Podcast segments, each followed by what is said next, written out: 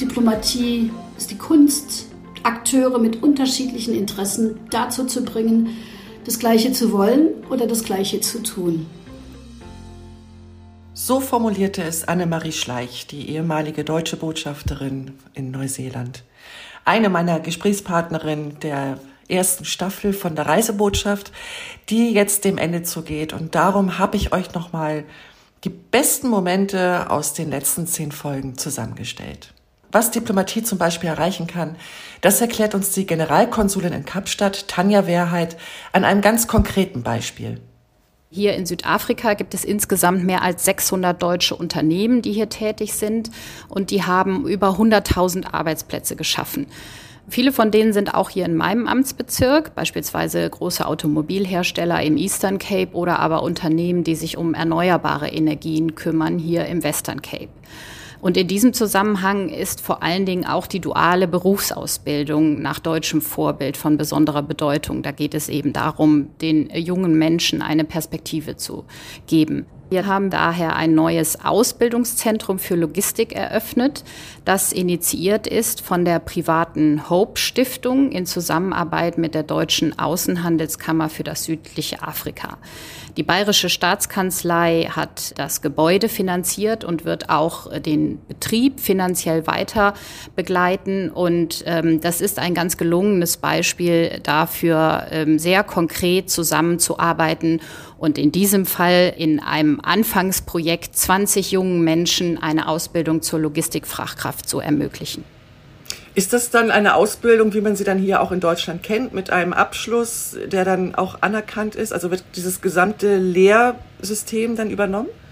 Genau, deswegen die wichtige Zusammenarbeit mit der Außenhandelskammer für das südliche Afrika, die in vielen Bereichen hier bereits Berufsausbildung macht und äh, die äh, stellt dann sicher, dass die Anerkennung in Deutschland auch gewährleistet ist. Das ist ja das, was weltweit wirklich immer wieder hervorgehoben wird, ne? dieses deutsche Ausbildungssystem.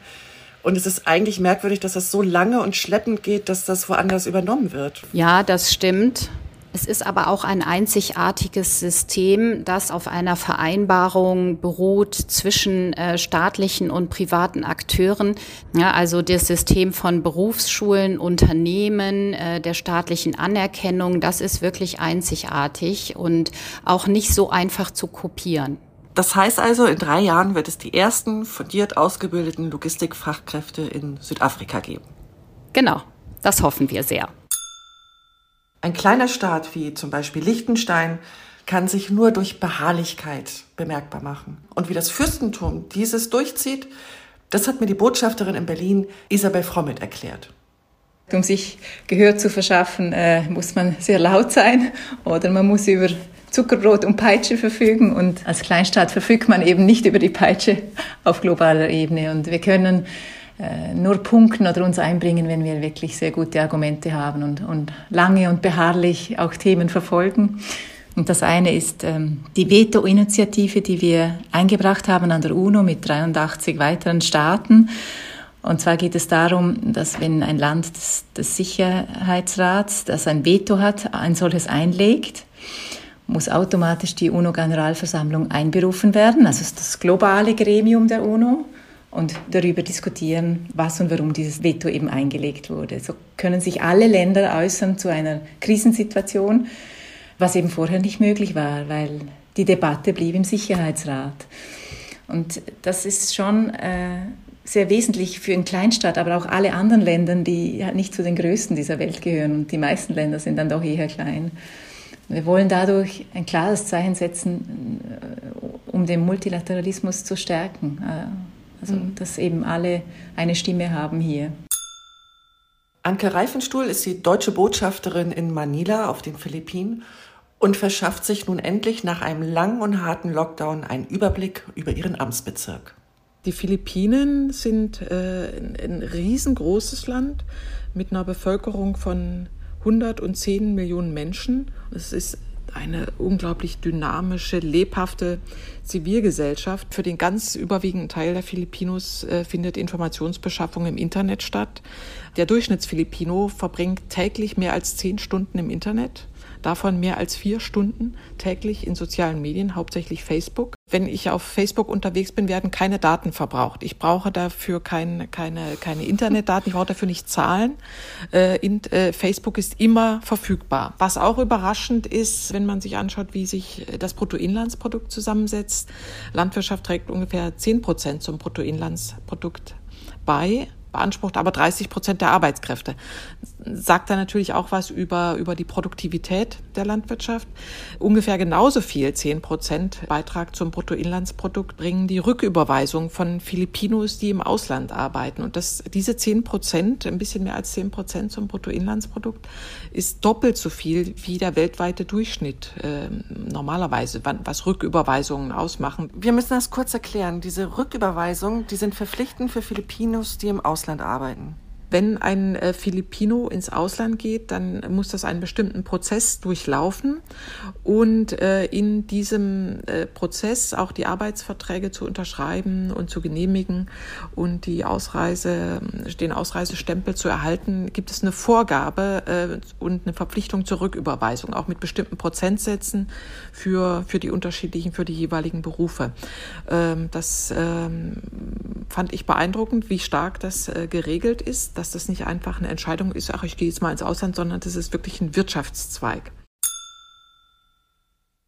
Lorenza Fessler ist die Deputy an der Schweizerischen Botschaft in Prag. Und sie musste sich erstmal an die Mentalität der Tschechen gewöhnen. Auch das ist Diplomatie. Hier spürt man äh, dieses gewisse Misstrauen, das wohl auf die Geschichte des, des Landes zurückzuführen ist und auf die schwierigen Jahrzehnte, die die Leute bis heute geprägt haben.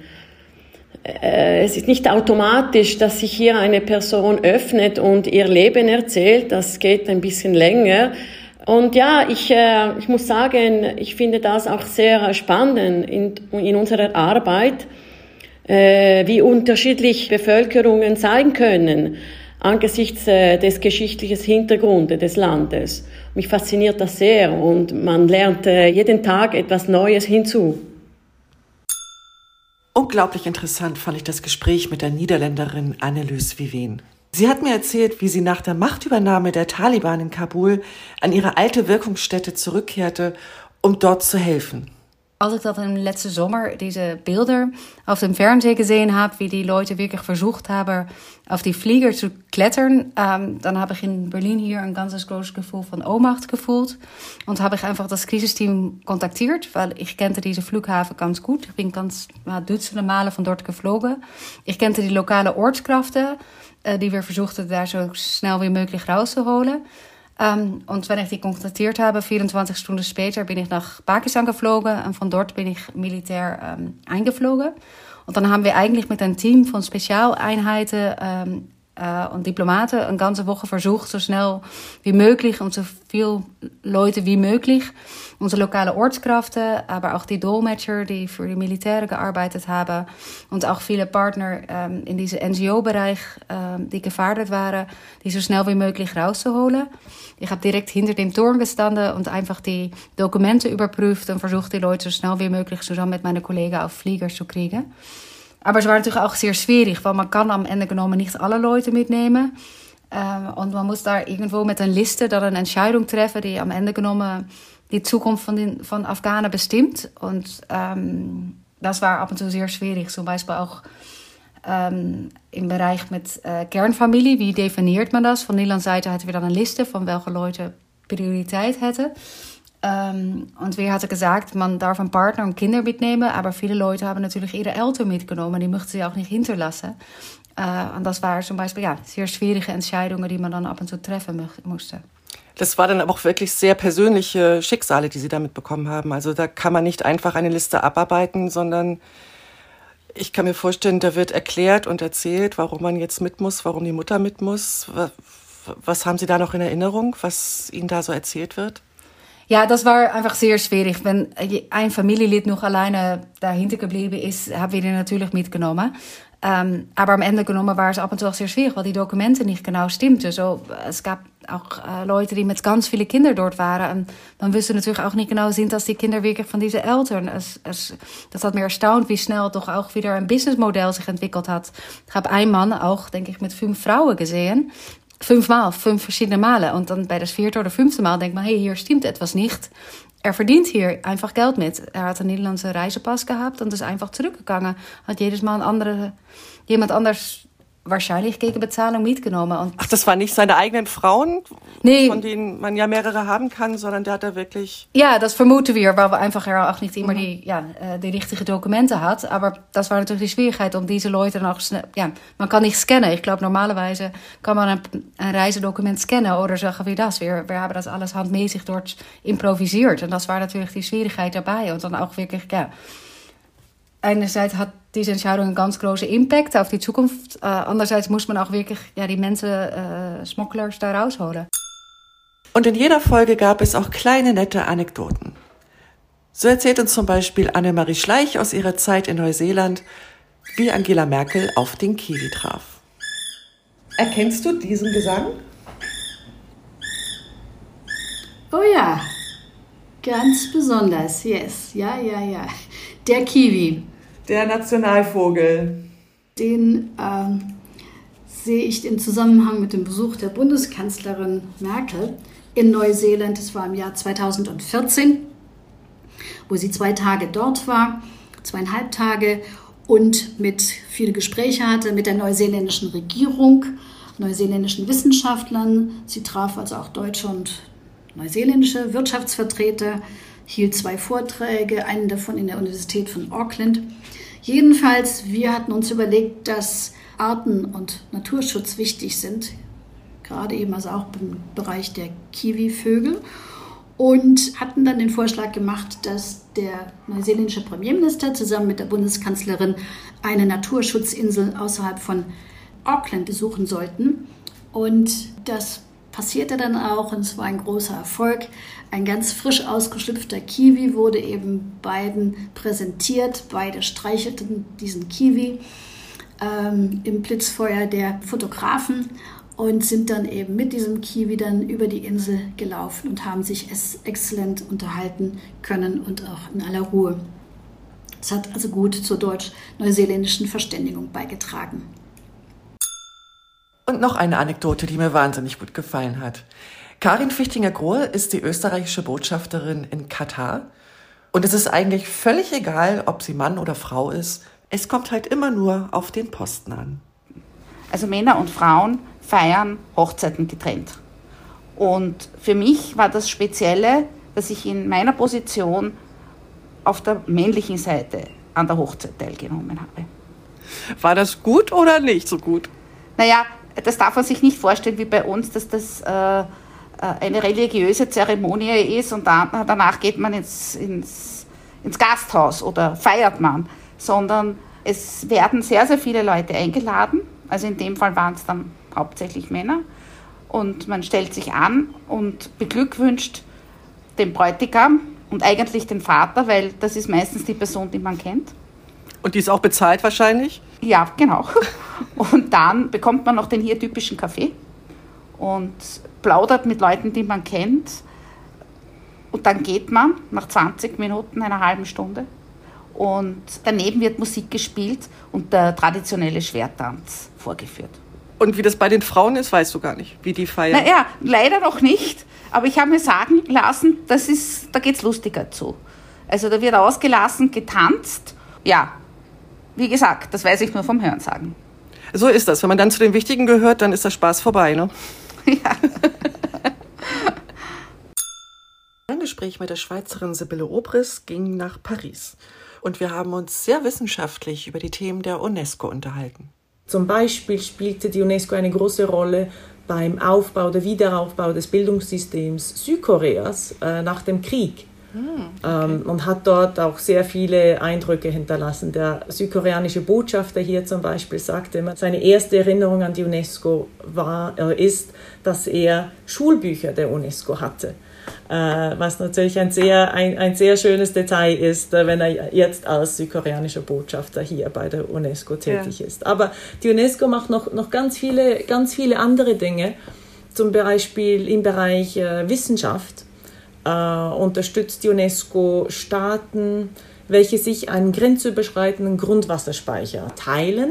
Äh, die Nutzung dieser äh, Grundwasserspeicher aufgrund wissenschaftlicher Daten zu organisieren.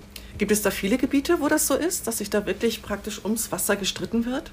Die UNESCO hat eine Weltkarte erstellt mit diesen Grundwasserspeichern, ja. welche diese aufzeigt.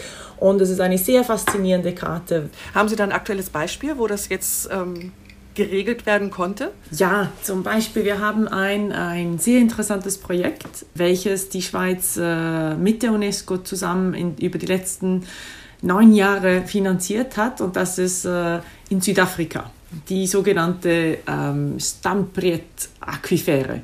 Diese Aquifere äh, liegt unter Südafrika, Namibia und Botswana und in der ersten Phase dieses Projekts wurde diese Aquifere kartografiert. Über wissenschaftliche Daten, über Bohrungen und so weiter findet man dann heraus, wo die Grenzen liegen, wo die Zuflüsse reinkommen, wo es Abflüsse gibt, ähm, ob der Untergrund dieses Becken schief liegt, das heißt, ob es am einen Ende tiefer liegt als am anderen und so weiter. Eben im vorliegenden Fall wissen diese drei Länder, dass sie sich einen Grundwasserspeicher teilen. Aber man muss sich vorstellen, äh, dies wäre nicht der Fall. Und ein Land äh, hat plötzlich kein Wasser mehr, es kommt kein Grundwasser mehr.